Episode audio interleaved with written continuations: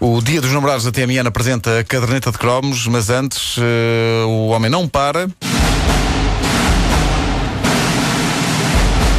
Vamos esperar que esta seja melhor que a Vasco, outra. força, estamos contigo. Vamos lá. Como se chama? Sim? Alguém quer dizer uma coisa antes da piada? Não, não, não, pá. não, vai, Não, não, vai. não. Avança, avança. Como se chama? Não querem dizer nada, não- mesmo. Não, não. Como, ai, ai, as horas. Colocamos todas as esperanças. Como se chama um gangster de cajado e patilhas? Um gangster. De cajado e patilhas. Al Campónio. É, vai, esta foi boa. Esta foi boa. Vou, esta vou foi pôr o meu selo de qualidade. Esta foi. Pã! Obrigado.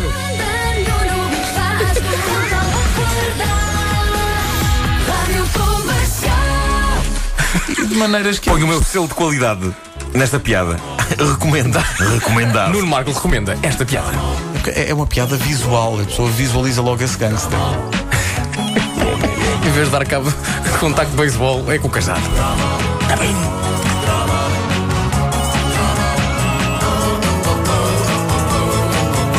Caderneta de cromos com o Dia dos Namorados TMN.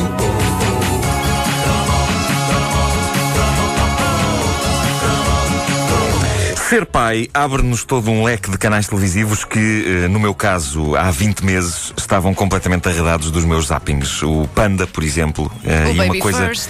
O Baby First. Baby First. Ah, Eu e o meu bebê, baby first. Eu e o meu. É tão giro. Eu agora já não tenho Olha, Baby o, que, First. o que é que nos aconteceu agora? Isto foi imenso. Mas foi, eles ficaram a olhar para nós. Eh, pronto.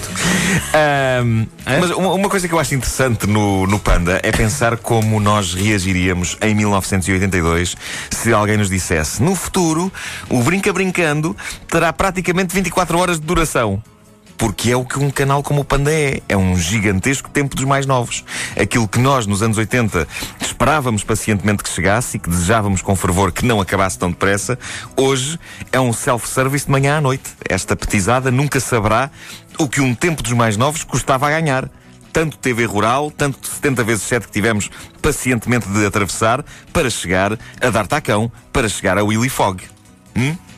Tal como acontecia no nosso bom velho Tempos Mais Novos, ou Brinca Brincando, o canal Panda tem inúmeros anúncios a brinquedos distribuídos entre as séries em, eh, que vão passando. Lembro-me como isso era infernal para os pais naquele tempo, aquela montra de consumismo infantil, nós a chegarmos alegremente pedindo quero isto, quero aquilo. Mas lá está, estava tudo confinado a um espaço muito específico de programação. À hora de jantar, colado ao telejornal, um pai podia suspirar de alívio com a certeza reconfortante de que não iria ser atacado pelo anúncio ao jogo Pulgas na Cama ou à Barbie Professora. Nós dávamos-lhes cabo da paciência e agora eles estão a rir-se com os nossos filhos. Nós estamos a provar do nosso próprio remédio vezes mil no Panda. O Panda passa anúncios daqueles a toda a hora. E é interessante ver como os anúncios de brinquedos não mudaram assim tanto em 30 anos. E ao ver, outro dia, as últimas inovações no que toca a bonecos bebés, parece que há um que faz cocó, o que é maravilhoso. Uh, já se impunha que os quartos de brinquedos deste país estivessem ornamentados com fezes de plástico. Mas, eh, ao ver essas inovações no intervalo do canal Panda, veio-me à memória uma inovação dos anos 80 que deixou as miúdas da altura em histeria e delírio. Não é segredo para ninguém que, eh, secretamente, eu invejei alguns brinquedos da minha irmã. O quê? Sim, senhor, que ter um irmão seria melhor, porque poderia justificar a entrada de mais Masters do Universo em casa, mas havia algumas prendas super elaboradas recebidas pela minha irmã em aniversários e natais que me faziam pensar, raios, aquilo é grandioso. E uma das coisas, eu já falei, cozinha, já falei aqui da minha a cozinha, não é? Não é que eu quisesse. Isso provocava inveja, que aquilo era uma Por coisa. acaso, por acaso. Era- mas, não, é que eu, não, não é que eu quisesse brincar com a minha cozinha, era a envergadura daquilo. De certa forma, a minha cozinha estava para as miúdas como o castelo de Grayskull para os rapazes. Exato, exato. Ah, a minha irmã conseguiu receber a minha cozinha, eu só passados 30 anos é que recebi um castelo de Grayskull. Tudo bem, tudo bem. Eu não. Não, tudo bem. Tudo bem, eu não fico nada magoado com esse tipo de coisa. Ah, tudo bem, tudo bem. Havia outras coisas que a minha irmã recebia que, não provocando inveja, suscitavam algum fascínio. E uma das coisas que nunca me esquecerei era esse brinquedo lendário para as gaiatas dos anos 80 que dava pelo nome de biberão mágico. Ah, pá, eu sim, tive, sim, eu sim, tive. sim. Eu não sei qual era a tecnologia por trás daquilo. Eu também. Tiveste um biberão mágico? Era só para ver se estavam Biberão mágico? Mas a tua irmã, sim. se calhar, teve um biberão leite, mágico. o leite desaparecia mesmo. Eu. Eu não sei, E para onde? as miúdas, as, miúdas, as, as miúdas podiam alimentar os seus bebés nenucos com um biberão de plástico Eu tive isso. que tinha uma espécie de leite lá dentro. Eu não faço ideia do que era. Era um líquido branco. E o que acontecia é que elas aproximavam a tetina do biberão mágico da boca de qualquer boneco e, como que por magia, o leite desaparecia, como que entrando pela boca do boneco adentro. É verdade. Era incrível. O biberão não tinha sequer nenhum buraco por onde o leite pudesse sair. E mesmo que tivesse, o que iria acontecer era que o leite iria espalhar-se por todo lado, já que, e lamento desfazer esta fantasia, pequenitos, os bonecos não bebem. Ok? Ah, não bebe. Mas Olha, a, a verdade Realmente. é que inclinava-se o biberão e o leite desaparecia na tetina, criando a fascinante ilusão de que o boneco estava a sorver avidamente o leite como se não houvesse amanhã. Eu o nunca boneco, soube. O boneco sorvia mesmo o leite. Eu nunca Sim. soube o que estava por trás daquele objeto. Eu várias vezes sonhei em abrir aquilo para perceber a magia por trás, ou neste caso por dentro, do biberão mágico. É que é uma coisa muito típica quando somos mais miúdos é, É o pe- tentar pensar, perceber. A mim não me enganam. A mim eu não tenho me que saber como é que isto é feito. As pessoas verdade. estão lá dentro da televisão e se eu abrir aqui por trás elas saem. Sim, vai pá, para eu, eu- eu lembro-me lembro de haver. Eu, por acaso, essa inquietação nunca tive, mas lembro-me de haver colegas meus de escola que diziam: se as pessoas estão dentro da televisão, onde é que elas têm as pernas?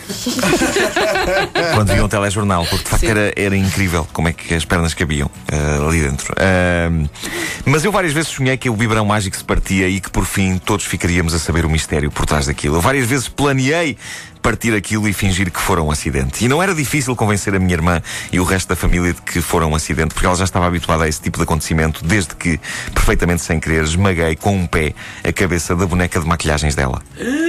Mas aí foi mesmo sem querer, pá, a sério, ia a passar. Catrapã!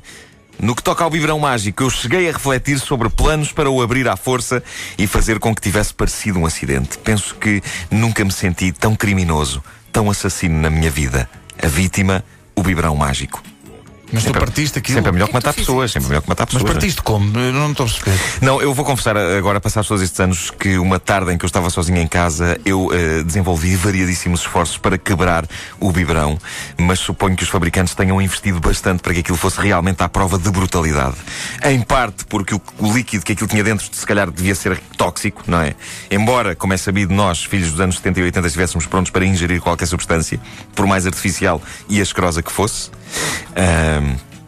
Eu acho que uma vez eh, cheguei a beber veneno coração. E lembras-te daquele veneno de coração? Eu não bebo chibia. Um veneno que havia que tinha um coração na, na embalagem com uma seta. Mas por que raio um veneno teria um coração? Coração, não é? Não sei, mas eu Não, achava um aquilo veneno tenebroso. radioativo. Eu nunca, nunca toquei naquilo sequer. Eu achava que o coração com a seta, eu pensava, bem, isto deve matar mesmo. Deve ter o mesmo efeito do que a pessoa ser trespassada por uma seta. Mas, eh, meus amigos, não consegui abrir o maldito biberão. Não consegui. Eu acho Lembro-me que. que aquilo era bem resistente. Epá, nem sequer com um risco ficou, raios do partam.